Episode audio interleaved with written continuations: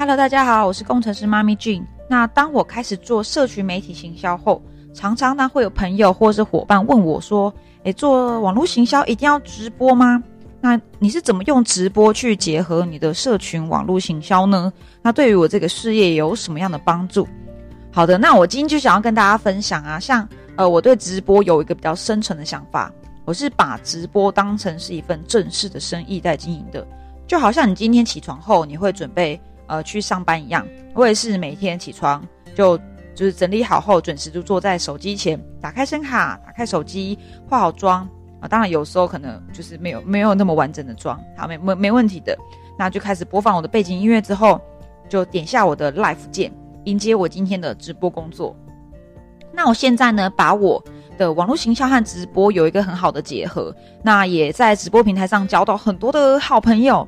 当然呢，我真正的目的呢，还是希望能够透过呃与人互动、与人聊天交流中，去找到一些可能有做过直销或是对于网络行销的事业呃会有兴趣的人。那当我把直播当做是一个正式的事业时，我要如何去面对这份事业？我的态度是什么？以及呢，我到底要做什么样的主题？那是要跟着大家一起表演才艺呢，还是呢，我可以在这边把自己的事业结合？然后在这个直播的市场一步一步去摸索出自己的利基市场。那今天这些疑问呢，都会在这一集的 podcast，呃，去跟大家揭露我的我的想法跟答案。好，第一个部分是我的心态的演化史。首先来跟大家聊聊啊，呃，我面对直播的心态的转变。那关于我以前其实是对直播有偏见这件事情，之前在别的节目中有聊过。在我开始做直播主之前，我的想法是跟大家一样的。而且加上我自己的家人曾经做过直播主，那虽然他当时年收有到那个时候可以办到黑卡吧，就是他的收入真的很棒，听说号称有两百万。那可是呢，呃，当然也是后续有一些问题，然后就没有再继续经营。啊，当时我我还记得他常常会就是化好全妆后，呃，就关在小房间里面表演唱歌。好，那我想象中的直播主就是有点像他这样子，每天。睡觉起床后化妆，头发弄得美美之后，就会呃打打开直播键，进到直播的那个你自己的小房间，就开始会有很多的粉丝啊玩家进来跟你聊天，然后就默默就刷跑车游艇给你。好，所以呢，我当时就是有这样的错误的迷失，我误把直播主当做是一个年轻女生找有钱老公的跳板，或是说找包养的平台。啊，虽然事实上现在可能还是有一些直播主是有这样的一个想法，但我相信很多人其实不是想这么做的，而且他们可能有一些玩家或是很多没有接触过直播的人，他们可能还是有像我过去一样的错误迷失。那我到底是什么时候开始去转变这个思维的呢？在今年的七月初啊，那个时候哦，某一天，我记得是七月一号吧，我在我的旧的 IG 账号收到了一个讯息。有一位很漂亮的女生，她传了讯息给我。那那时候我觉得这个是不是诈骗？但是我还是点开来看了。她告诉我，她是一期的官方经纪人，最近在找一个合适的人做多元主题分享。她就问我有没有意愿想要了解。那我觉得这是一个很棒机会啊，因为我从来没有做过这个领域，而且因为我现在是在专注做网络行销嘛，我明白流量就是与人交谈对我来说是非常重要的。各个社交平台都是我的进水口，像是我其实一直在做脸书。然后，I G、YouTube，然后还有最近开始每天日更，每一天都要更新我的 Podcast 节目。那一期对我来说是什么呢？它其实呢，在一开始我是把它当做一个新的流量的来源，可以帮我增加我的曝光度。那短期也会有一份保底的额外的收入。所以我就，嗯，因为啊这些原因啦，我就开始成为了官方主播。那现在呢，做了直播组，目前是一个半月。我越来越意识到啊，其实，呃，我可能自己误会了，因为我发现在这个直播世界里面，每个直播主都是把直播间当做是一个店面在经营的。那这个细节以后，呃，这个细节之后也会再提到。然后第二个部分呢，要跟大家聊到是，其实直播是一个生意，它是一个非常正式的事业。直播它就是像你去创业啦，是一个正式的生意。可是为什么大众都会和我们一样有那些错误的认知跟误解？我觉得这就像是我当初从半导体工程师转行做直销，我非常的恐惧被贴上标签。我并不想承认自己是做直销，可是我明明就是做直销，不是吗？为什么我害怕被人家贴标签？我为什么害怕别人认为我做直销？因为我怕别人瞧不起我，因为我自己打从心里面会觉得做直销的人社会地位很低，然后呃，甚至我自己是有念过蛮多书、学历还不错的人，我我会觉得啊，我这样去做直销好吗？别人会怎么看我？所以我一样在初期有了错误的认知。那为什么我们人会有错误的认知？通常是来自于你对一件事情的不了解，还有你对于未知的恐惧。那我们到底要怎么帮助大众更了解我们在做的事情？无论是你是做直销创业，还是说像我现在在做直播，你不想让人家误解你，所以那如果你要帮助别人更了解，就是让他们摆脱无知跟恐惧的话，你要让他们知道是直播是一个新，呃，是一个事业以及新型的社交模式，去让他们有机会可以翻转观感。那首先呢，我们要明白是直播是一个不可小觑的未来趋势。未来甚至连教育都会用直播方式，其实现在已经有了。像我自己的我一个事业伙伴，他就是在做这一块的补教事业。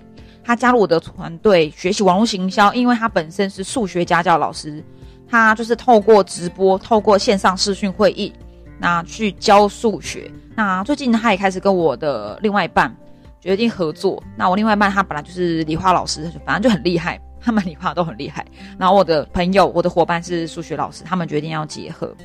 好，所以其实连教育都可以用直播的方式，那开会也是啊，这大家都都已经很明白，就是线上视讯会议这件事情。好，这是一个可以超越时间和空间限制的模式，所以直播你说是不是一个很重大的趋势呢？你可以看看过去几年的选举啊，很多的政治人物他们都会直播，直播他们的选呃要选前大会。或是他们在宣传广告，其实都是用直播的方式。所以无论是政治人物、公司行号，还是一般人想要卖东西，都开始做直播了。尤其在像这个疫情后，所有的学校机关和公司行号都开始注重社群媒体跟线上平台这件事情。所以发现啊，通讯开始，通讯的平台开始做转移了。那在社交层面上呢，直播呢，说刚刚讲到的关于生意啊、宣传有关。直播也是一个新时代的感情连接，它是怎么做到呢？它可以帮助人们就透过这样的一个手机，好看着直播组，然后你，然后然后玩家在下面留言，甚至还可以有有有联播跟 PK，这是一个有温度的互动。所以当观众可以跟主播互动，甚至直播组之间也可以互动的时候呢，就多了人际交流的温度。好，那当然直播也可以解决很多的问题，像刚刚讲的教育嘛，对于一些没办法阅读，像我我们。家的另外一半也是，他是一个阅读能力没有这么的快速的人，可是他还是可以透过直播或看一些有互动性的影片，去帮助他学习。好，所以直播其实是未来一个学习很棒的管道。那再谈第三个直播平台的到底有什么样很厉害的趋势？好，目前呢，呃，我就我查到资料，目前台湾有呃一二三四五六六大的直播平台非常有名的，包含了我们非常熟悉的 YouTube。Facebook、Instagram，这叫 Twitch，它是一个游戏直播，但是我目前没有去涉略过。好，电商平台也做直播，像虾皮、某某、PC Home 也在做直播导购。最后就是一期直播是全台最大的直播平台。那直播它其实呢，它是比起影音更略胜一筹的。目前全台呃全球啦，应该讲全球才对，全球的网络流量大约大约有百分之八十二是影音的形式。举例啊，你们知道吗？Facebook 的直播影片的收看数比一般影片多了三倍，而且互动还多了六六倍。但大部分的直播平台都有个缺点，就是它的互动性是偏弱的，而且很难直接接触到目标群众。好，那举例像我自己，哈，我自己有经验，因为我很常在脸书上直播，我发现非常难有互动，诶，就是，嗯。可能是因为我不是在做直播买卖，目前直播比较在脸书上比较夯的，可能是卖鱼的、卖衣服直播的，但我不是啊，我是在传递资讯的，所以可能在互动上会比较薄弱。那观看人数虽然多，可是互动率真的蛮低的。可是像我在一期呃一期 life 这样的平台呢，我在想，可能是因为它初期定位是在网络交友这个角色，所以平台本身就已经聚集了很多想要来交朋友、听你说话的人。那加上现在多元化经营。所以在这里，我发现比起传统这些 YouTube、Facebook 的平台，更可以让我，也就是让直播主去磨练口条之外，更重要的是呢，嗯，这是一个事业上全新挑战。对我而言啦，直播平台它来帮助我更了解一般大众对于社群媒体行销的想法。那也透过多元化的流量来源，因为在这边真的是各种不同的人的玩家都有，那可以帮助我来认识这些人之外，透过传递我自己的想法，也可以帮助我去找到精准的客户。好的，那第四个部分是我到底要不要开始直播呢？好，最近可能就是有很多我的朋友看到我在直播，所以网络上开始有很多人私讯或是留言说想加一，哎，你这样好不好赚啊？到底到底要怎么做呢？一定一定要要不要出外景，还是你就在家面坐着就可以播了？但我觉得他们在询问这些问题之前，我觉得呃，在这之前你要先自己思考，你做直播的动机是什么？好，在这我简单分成三个面向给你提供参考。第一个是休闲娱乐，第二个是平台导购，第三个是自媒体的经营。好，那第一个休闲娱乐就是，其实直播平台是一个不用成本的舞台。如果你喜欢表演才艺啊，想要大展身手啊，想要自己在表演上面有一个天，有一个天，嗯，就是像我最近认识几个年轻的小鲜肉，就是小男孩，男孩没有了，他们也二十几岁了。我就问他们，哎，你们为什么想做直播？他说，因为他喜欢表演，可是他没有舞台。那在直播很棒，就是很多人会来看他表演，我觉得很棒哎。而且甚至有的人在这边表演唱歌啊，默默就被经纪公司发现，就开始走上了他的演艺之路。那第二个是品牌品牌的导购，这就有点像 Facebook，你来这边，呃，就聊聊自己用的东西。像我最近，其实我不是蓄意的，我就只是真的就是来不及上播，我就想说给大家看看我最近买的新玩具，就是我的新的保养品。那也默默的，真的最近就这就是这两天。哎，有人真的来问我，说你那个那个滚来滚去的那根是什么？就是我有个瘦小脸的，所以其实它也是可以帮助虚，就像是我们在一个虚拟商店。刚刚讲到嘛，直播间就像虚拟的商店，开间店一样，你可以在这边导购商品，让人家分享。哎，你在这边可以分享你在用的东西，让人家了解。那当然不会让人家觉得有被推销，因为你走进间店，你可能有压力，想说这个店员一直看着你，好像不买走不出去。可在直播间不会啊，你想走就走。可是如果你喜欢这个主播分享的东西，你可以私讯他，问他说你这个怎么买的。所以我们也有直播主在做代购。好，第三个就是自我重视的，就是自媒体的经营。无论你今天是想要来这边兼职赚零用钱，还是是一份正式的生意，在直播平台它是一个很好的与人交谈，就是所谓的导流量的一个一个一个一个来源。好，那对我而言，直播到底是什么呢？我觉得直播就跟创业一样，他真的没有多爽，所以什么呃什么在家吹冷气穿美美就爽赚，我就没有这一回事。所以如果你下次看到直播主很光鲜亮丽啊，嗯，别忽视了他背后投入的时间跟学习的成本。好，你不要看他唱歌很好听，他也许已经花了很多的时间去学唱歌，还去学钢琴、学画画，甚至像我不会化妆了，我为了做直播，我学化妆跟保养。那我最近很热衷、很热衷在做一个东西，叫做长时数的直播大挑战。那也开始有朋友好奇了，你干嘛要做这么长时数啊？你这样子原本的工作还要做吗？好，那为什么我想要做挑战呢？其实是因为我想要抢下新人主播的直播时数前三名。那因为我们第一名太强了，我完全不是不可能，我没有在想。可是呢，第二名跟第三名看起来是比较有机会的。那我为什么想要前三？你们知道的，因为新人主播非常的多，因为大家都知道这都是一个趋势的，大家都想做看看。很多来看看的，那你很难跟这些来看看的人去去竞争，就是你要跟他竞争，你已经不可能跟大主播抢观众流量了。所以你除了做一些比较冷门的时段，那你其实没有别的方法。可是呢，新人都知道这样一个潜规则啊，所以你你一定就是要在冷门时段直播，才不会被大主播抢走流量。可是呢，就是大家都这么做的时候，那你就冷门就不冷门的，那这时候怎么办的？你就是只能透过常识数。曝光你，让更多人看到你。就像你今天发传单，你要发一百张比较容易被人家看到，还是要发一万张？那当然是发一万张。那一万张你要发多久？可能就是一整天，或是好好几天。那你做不做？当然做啊，因为你别无他法。你就是透过呃大大量时间的曝光，你自己可以让人家看到你。好，那像而且像我又不是一个，我是一个没有那么呃不利的，其实我是一个比较不利的主播类型啊，像我。就是很多人会跟我说啊，你已婚又没身材，没那么火辣，长相也不是特别杰出，才艺也没有那么厉害，唱诶，真的坦白说，我唱歌没有特别好听，也不会变魔术，也不会热舞，也不会扭。那要我撒娇，我我也是没有办法，因为我的个性关系，我不希望违背是我自己的个性。所以我很难用一些吸引那个观众的一些套路去吸引观众，我真的觉得很难很难。所以我觉得我能做就是尽可能的靠时速，跟我本身能够提供给观众的价值来慢慢累积人气。好像我最近又发现啊，诶，原来我有一种让人莫名感到舒压放松的气质，是吗？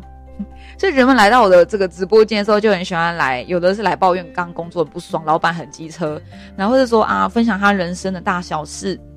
那我就会给他们一些我的，嗯，因为我有看一些书，所以我比较知道，呃，要怎么去跟人家聊天。我就给他们一些正向回馈，然后甚至我不会去陪他们骂老板，但我会告诉他，哎，我过去也这样，那我怎么走出来？我会分享一些我的经验，那帮助他们心情好一点点，想开一点呐。那也有人慕名而来，我真的觉得太感动了。有的人来就是开个账号，他说，哎，主播，我就是为你而来的，我为了你办一个账号，我只追踪你，其实蛮感动的。他是来想要了解工程师创业跟生涯规划的一个玩家。我真的觉得超感动，而且他就私讯我了之后说：“你真是我的生命中的贵人，非常的感动。”真的，我从来没有就是想过做直播间还可以成为人们生命中的贵人。好，所以我就发现我慢慢在这个市场中找到我的利基市场。当然，我也是经历很多次啊，开播一小时后一只猫都没有，那也是有业绩压力的，因为我没有保底嘛，保底就要完成门槛业绩，所以我还是要想办法去去完成我的业绩目标，因为我就是一个不会让人家想要刷礼的主播。那我就是要想尽办法喽。好，那呢，再来，我觉得开直播就像是你开一家店，开，比如说好开咖啡店好了。你刚开这家咖啡店，一定不会人不会有人要来，除非你本身就很有优势。譬如说你是路易莎咖啡、星巴克咖啡，可是我不是啊，我是自创品牌咖啡，所以没有人认识我。刚开店一定不会有人来的，所以你要开始研究这个市场，去研究你想要的潜在客户要的是什么，是你要知道你这家咖啡店在开什么时段比较有人上门。那当客人上门之后，你要了解客人来到你的店喜欢点什么餐点啊？你的餐点优势是什么？大家给你的评价是什么？你需要他们不断的回馈给你们。所以我也会问玩家说：“哎，你觉得我今天这样怎么样？”好，那第五个就是这也是今天要讲的，就是利基市场。你要找到直播的利基市场。每个主播就像是你在直播间，就是你的店面啦。你在贩售你的独特商品，就是你给他们的价值。你喜欢的是大排长龙的大餐厅。还是简单的小吃呢？像我觉得我应该就不是什么大餐厅，好，我应该是属于一个一个咖啡店的感觉吧，好，就是来这边舒压、喝喝咖啡、聊是非的。那你希望提供给顾客什么样的服务呢？那主播你到底想提供跟表达的，就是给观众的是什么呢？那我认为其实你不需要去迎合大众，因为永远会有那些比你更年轻貌美的美女，好，然后比你更露的。那有人永远唱歌比你好听，那甚至有很多艺人来做直播，所以你要怎么比拼根本没有办法。所以会建议你在直播之前，你可以先思考，如果你真的想做直播，你要先想的是你的受众是谁，你想要做的利基市场是什么，你要去思考跟做市场调查，然后你就开始专注做好这一块窄的市场，你会慢慢吸引到一群喜欢你的人，然后长长久久的支持你，陪伴你成长。好，那最后结论。其实无论你是做直播还是直销，嗯，这都一样。还是你是开一家店做一般的创业，原理都是一样的。这就是跟那个 Elon Musk 讲的第一性原理一样，所以万物的本质都一样。你就是专注做好自己的品牌形象，找到你的利基市场。像我在做的就是，可能大家都知道我是妈妈，又是工程师，所以我在命名时我就叫工程师妈咪，大家就知道我是工程师也是妈咪，就产生好奇心的就来看看我。好，那所以我的利基市场就是妈妈的创业，好，工程师的生涯规划，规划，规划，能够帮助这些族群能够呃，透过与我聊天后，可能有一点自我的成长，或许再更好一点，就是找到人生的方向，甚至是可以找到他新的斜杠事业版图。好，如果你对我刚刚说的这些步骤、这些内容有兴趣，你也想知道更多细节，我们会有个线上讲座，在里面清楚说明你要如何透过社群媒体去建立自己的个人品牌。那无论你是做直播还是直销，还是你是开店都棒，你可以透过这一套销售六销 销售漏斗啊，因为今天已经有点晚了，在做这一场这一场这个 p a c k a g e 好，就是你可以透过销售漏斗，结合网络行销的这个方法，打造你自己的网络事业，无论是刚刚讲的嘛，直播、微商还是直销都可以。好，那你可以订阅和追踪我接下来的节目。好，那也可以直接到我们的这个下面的说明栏去点选连接，那帮助你更了解如何开始你的斜杠事业版图。好，我是工程师妈咪俊，我们下一集见喽，拜拜。